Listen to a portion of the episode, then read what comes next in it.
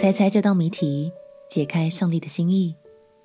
朋友平安，让我们陪你读圣经，一天一章，生命发光。今天来读以西结书第十七章。上一章，上帝用比喻的方式，让我们明白了他的心意。但是今天要读的这一章，就更有挑战性喽，因为一到十节是上帝所说的谜语。虽然直接看的话无法明白意思，但是只要抓住其中线索，我们就能解开谜底哦。让我们起来读以西结书第十七章。以西结书第十七章，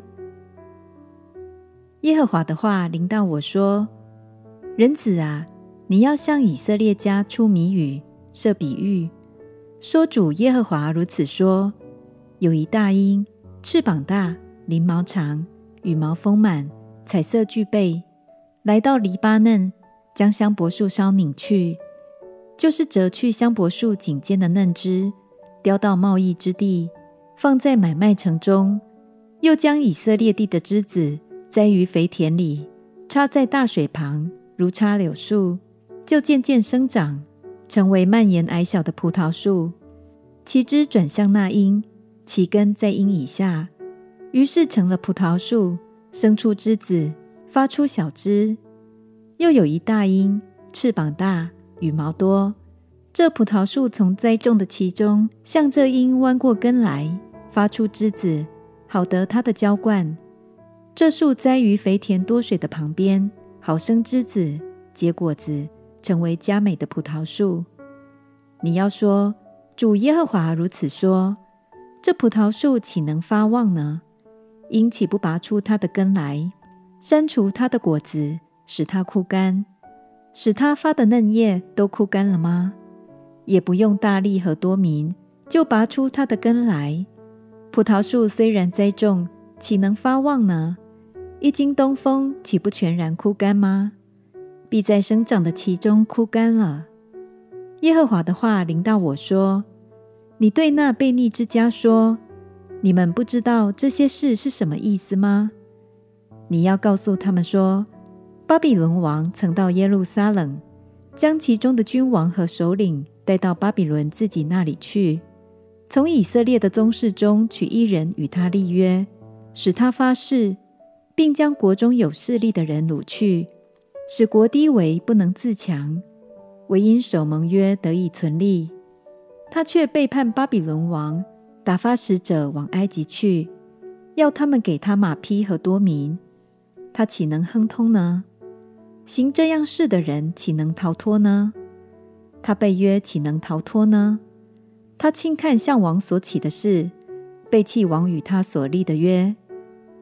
主耶和华说：“我指着我的永生起誓，他定要死在立他作王巴比伦王的京都。”敌人筑垒造台，与他打仗的时候，为要剪除多人，法老虽领大军队和大群众，还是不能帮助他。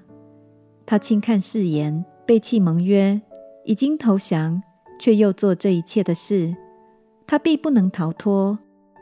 所以主耶和华如此说：我指着我的永生起誓，他既轻看指我所起的事，背弃指我所立的约。我必要使这罪归在他头上，我必将我的网撒在他身上，他必在我的网罗中缠住。我必带他到巴比伦，并要在那里因他干犯我的罪刑罚他。他的一切军队，凡逃跑的，都必倒在刀下；所剩下的，也必分散四方。你们就知道说这话的是我耶和华。主耶和华如此说。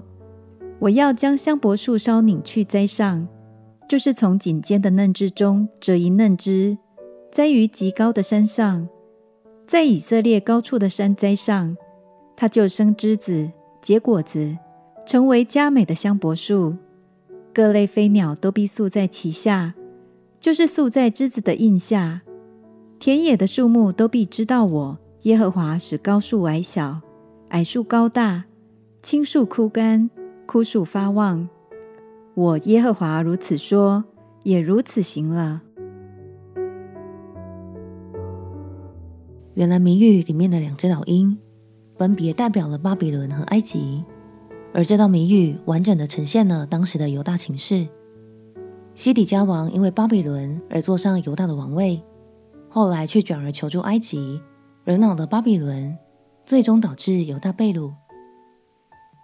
亲爱的朋友，谜语中的葡萄树盲目的寻找依靠，笼罩在老鹰的阴影中，却毫不自知。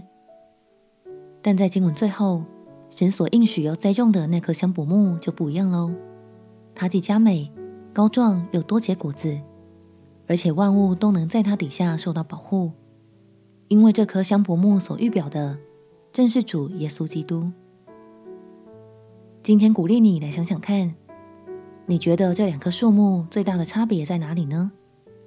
相信当你仔细思想，就会找出这道谜题的解答哦。我们且祷告：亲爱的耶稣，我的生命也要单单在你手中被建立，长得高壮，并且结出好果子。祷告奉耶稣基督的圣名祈求，阿门。祝福你在神的话语中，一天比一天更认识他的慈爱。陪你读圣经，我们明天见。耶稣爱你，我也爱你。